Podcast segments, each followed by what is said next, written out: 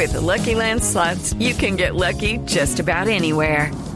This is your captain speaking. Uh, we've got clear runway and the weather's fine, but we're just going to circle up here a while and uh, get lucky.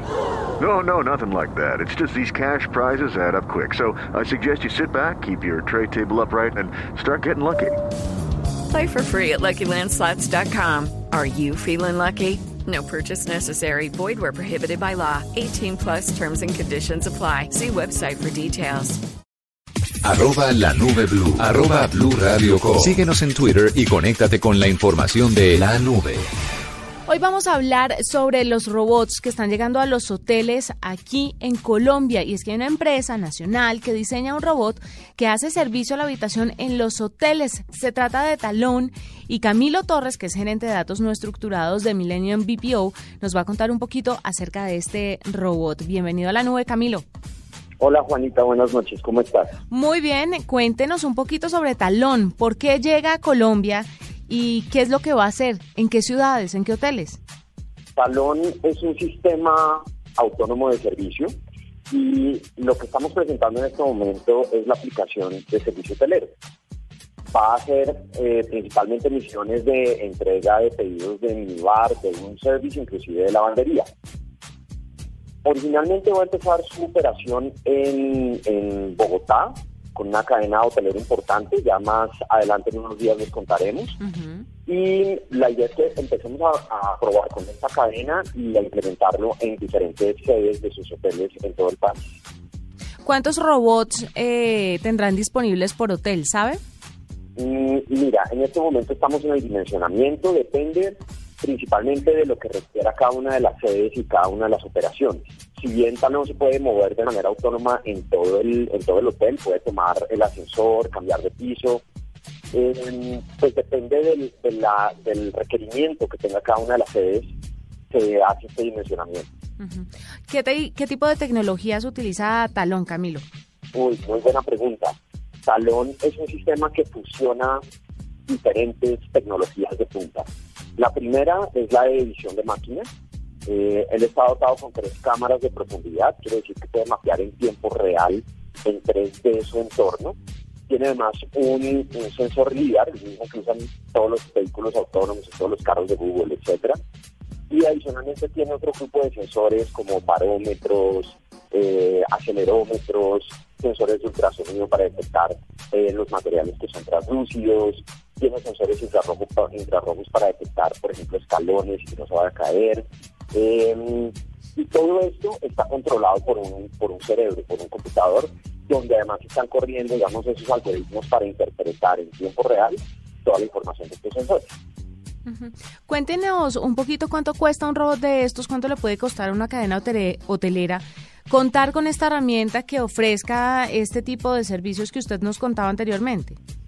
Claro, eh, Millennium presta, es una empresa prestadora de servicios y el modelo de negocio con talón es el mismo.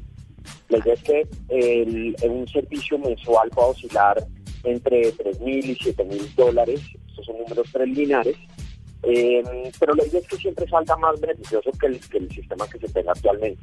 Por ejemplo, los minibares en, en, en su mayoría son tercerizados, y la idea es que pues Talón pueda traer un beneficio no solo en el impacto ambiental y en el uso de energía y en el, en el, espacio que ocupan las neveras, sino que también pueda traer un beneficio económico para el hotel. Eh, se cobraría como un servicio mensual. El, el beneficio económico vendría siendo el ahorro de algunos empleos de personas, ¿no? O Talón trabajaría a la par de otras. Ajá. Eh, exacto. El, el, el, beneficio económico se da principalmente porque el, el consumo, si tú piensas en un, hotel que tiene 100 habitaciones, pues tiene 100 neveras de minibar consumiendo energía. Las neveras son electrodomésticos que consumen bastante energía y además están calentando en la habitación. Entonces el aire acondicionado también tiene que enfriar esa energía que está produciendo la nevera. Entonces ahí hay una buena parte del impacto económico. Lo segundo es que el, usuario de un hotel típicamente no, no consume mucho el minibar porque tiene la percepción de que es costoso. Y esa percepción es cierta. Un, un, un, producto en el minibar puede costar tres a tres veces y medio lo que vale en una tienda en la esquina del hotel. Entonces mucha gente prefiere inclusive comprar de la tienda y llevarlo y, y poner los productos en la nevera. Talón no es solamente para el servicio, para reemplazar el minibar y para hacer este eh, consumo mucho menor para los hoteles y para los usuarios al final del día, sino que también permite llevar y traer algunas cosas. ¿Cumple otro tipo de funciones eh, más humanas, digámoslo así, aparte de esta que nos está contando el minibar? Eh, sí, en el servicio hotelero eh, puedes transportar, por ejemplo, cuando la, la ropa de la lavandería está lista, la puedes llevar a la habitación, o cuando un pedido de la cocina o del restaurante está listo, también lo puedes llevar a la habitación. Así es. ¿Usted qué opina sobre lo que pasó en el hotel en Japón? El hotel en el que reemplazaron casi el 70-80% de las personas y las reemplazaron por robots y luego tuvieron que echar un reversazo, tuvieron que hacer un reversazo a estas medidas porque la tecnología continuamente está cambiando, está avanzando y entonces los robots que compraron hace un año eran hoy obsoletos y costaba mucho más actualizarlos. ¿Usted qué tan lejos cree que está la sustitución de personal por robots en la industria hotelera? Yo, yo creo que está muy lejos y yo creo que no es el objetivo. O sea, realmente eh, conozco el caso de Japón y, realmente creo que es el enfoque incorrecto. Nosotros decimos siempre en Millennium, eh, las, los robots no están aquí para reemplazar personas, sino para reemplazar los trabajos robóticos que hacen las personas. Es decir, un, un, una persona, debemos, a mí, de que mi, mi visión propia es en el futuro vamos a interactuar y vamos a tener asistentes robóticos. Los robots no nos reemplazan a nosotros, sino que, nos, sino que nos quitan y nos liberan, digamos, nuestro potencial para nosotros realmente aportar lo más podemos agregar valor como humanos. Entonces, eh, eh, si, eso lo llevamos a la industria hotelera, lo que pensamos es que las personas del hotel van a poder ofrecer ese, ese tipo de valor eh, afectuoso, de, de interacción con, con, los huéspedes, que no va a poder hacer un robot. Yo no, yo me imagino un hotel que no tiene empleados y que tiene solo máquinas. A, a, mí personalmente no me gustaría estar en un hotel así. Realmente pues, las personas deberían estar ahí para ofrecer eso que no pueden hacer las máquinas. Claro. estamos lejos de tener una máquina realmente inteligente. Y a propósito de eso le quería preguntar, cuando ustedes empezaron a ingeniarse este tipo de dispositivos que van a ayudar seguramente a la industria hotelera y no a reemplazar a los humanos, ¿se hizo un estudio para ver la gente cómo podía recibir estos robots, si les iba a gustar, si no les iba a gustar, cómo los iban a aceptar, para no echar ese tiro al aire? Sí, por supuesto. Eh, interactuamos directamente con la cadena hotelera con la que, con la vamos a empezar.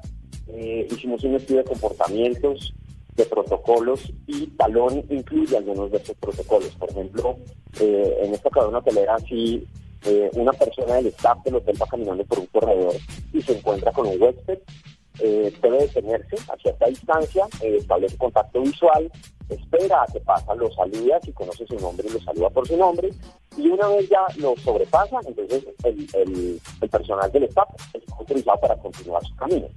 De la misma manera está programado Talón, tiene ciertos de estos comportamientos.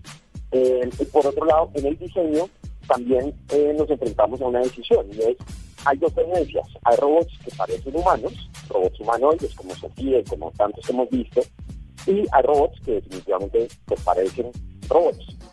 Nosotros tomamos la decisión de irnos por los robots que son robots que no parecen humanos, y el, el diseño tuvo en cuenta eh, digamos todo esto. El talón está, está diseñado con la proporción áurea, es decir, morfológicamente está, está pensado para que, para que las proporciones sean agradables y no intimiden a las personas, sino que más bien den ganas como de acercarse y de tocarlo y de, y de todo esto. Hemos hecho pruebas con niños, inclusive, donde ponemos a los niños a interactuar con Talón uh -huh. y, y, los niños son felices tocándolo, intentando abrazarlo, porque Talón es, es grande, entonces lo quieren abrazar uh -huh. eh, y la respuesta es muy buena.